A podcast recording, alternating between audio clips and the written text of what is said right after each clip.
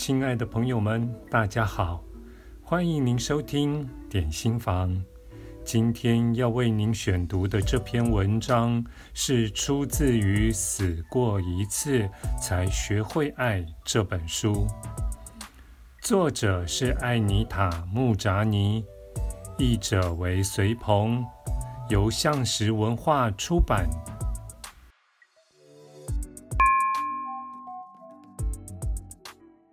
四之二，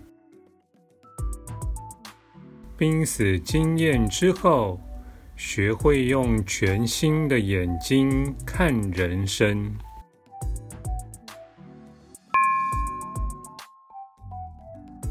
每天都有无限的惊喜，我觉得自己宛如新生儿。二零零六年二月三日。就是我诞生在这个世界的日子，只不过我已是个成年人。此外，我还发现，跟老朋友一道吃午餐或喝咖啡，都已无法让我产生共鸣了。大家都很想知道我的近况，但是大部分的朋友，都无法体会这个经验对我造成的影响有多深刻。社交场合会让我感到焦躁、不耐烦。我没办法久坐，也不想讨论繁琐的俗事。我觉得大家都不懂得欣赏生命的奇妙。他们不像我一样对周遭环境感到好奇或兴奋，他们只是活着。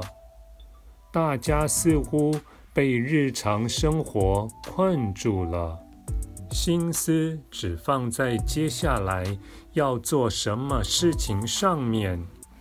濒死经验之前的我就是这个样子。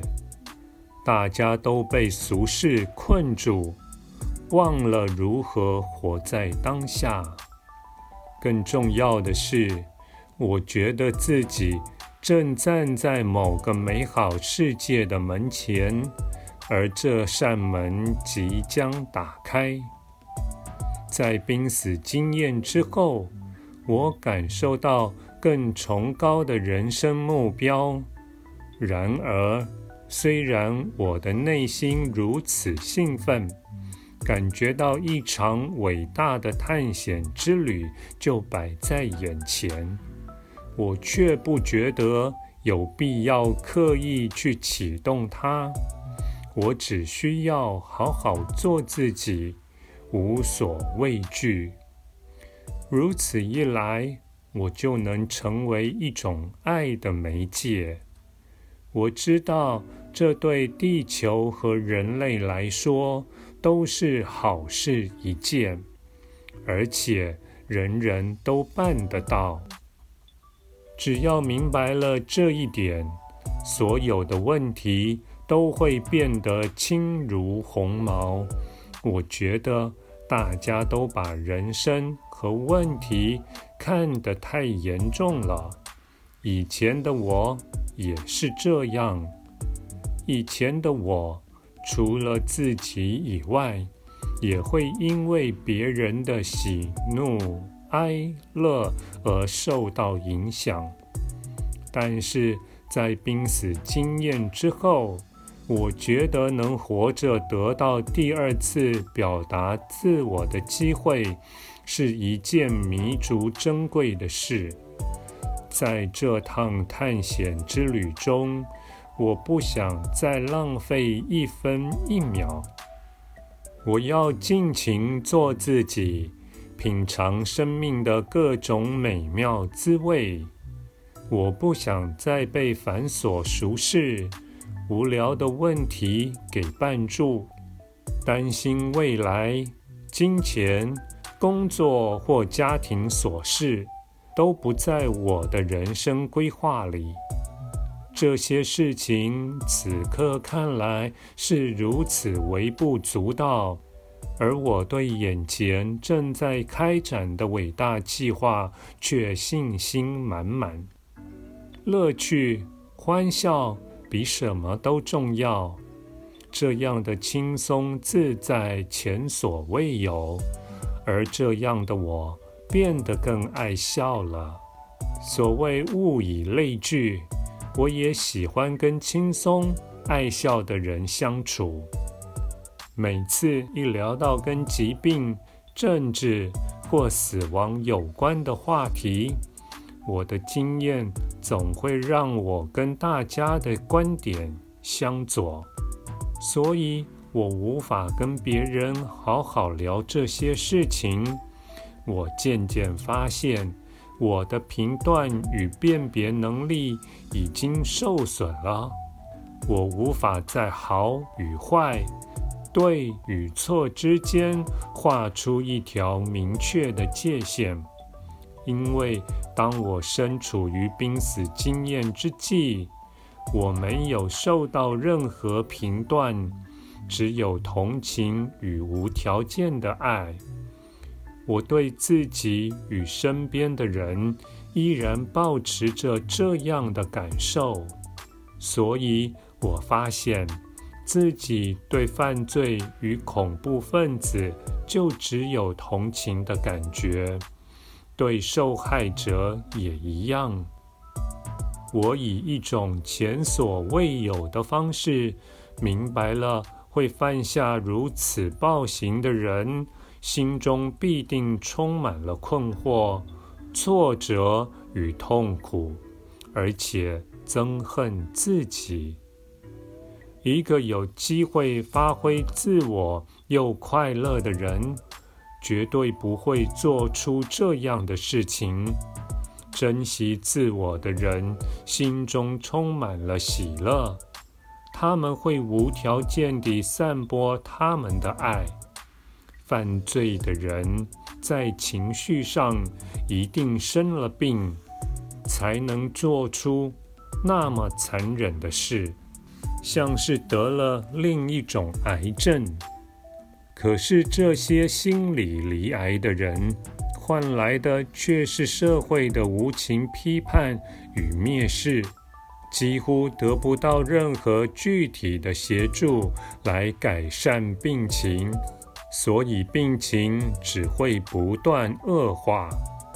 用这种方式来治疗他们，社会的癌细胞只会不断扩散。我可以预见，人类一手打造的社会无法疗愈心理和生理的疾病。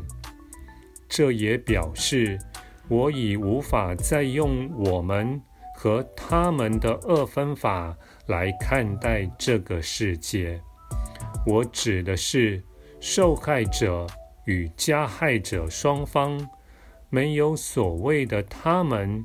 只有我们，我们都是一体的，而这个整体是我们透过自己的思想、行为与信念所创造出来的。即便是加害者，也是自我憎恨和痛苦下的受害者。我对死亡的看法，当然也异于他人。所以我很难为逝去的亲友哀悼。如果身边有人过世了，我当然会悲伤，这是因为我会想念他们。但是我不再感到哀痛，因为我知道他们只是去了另一个国度，而且他们非常快乐。那个地方再也没有哀伤。此外，我也知道死亡是一件完美的事，就跟所有的事物一样，会恰如其分地编进伟大的织锦里。我的观点已彻底改变，所以我发表意见时都会特别小心。不希望遭到误解。我知道其他人很难了解人死后没有审判这回事，就算是最凶残的恐怖分子也不会。用比较世俗而现实的角度来说，假如我因为不认同某个宗教或文化而不遵循其规范，死后也不会受到任何审判。除了丹尼之外，我也慢慢找到了几个志同道合的朋友。我跟丹尼在一起非常安心。我知道他不会评断我。这趟旅途，我的丈夫全程陪着我。他是极少数了解我的人，他耐心倾听我的感受与想法，理解我重生后的各种情绪。我经常需要找人谈谈这段经验，试着理解到底发生了什么事，好解开心中的疑惑。丹尼鼓励我把想法写下来，借此抒发情感。于是我开始提笔，并养成了写作的习惯。我写网志，也会在论坛上留言。而我发现，写作对我来说，是在这个新世界往前迈进的一帖良药。感谢您的收听，我们下次再会。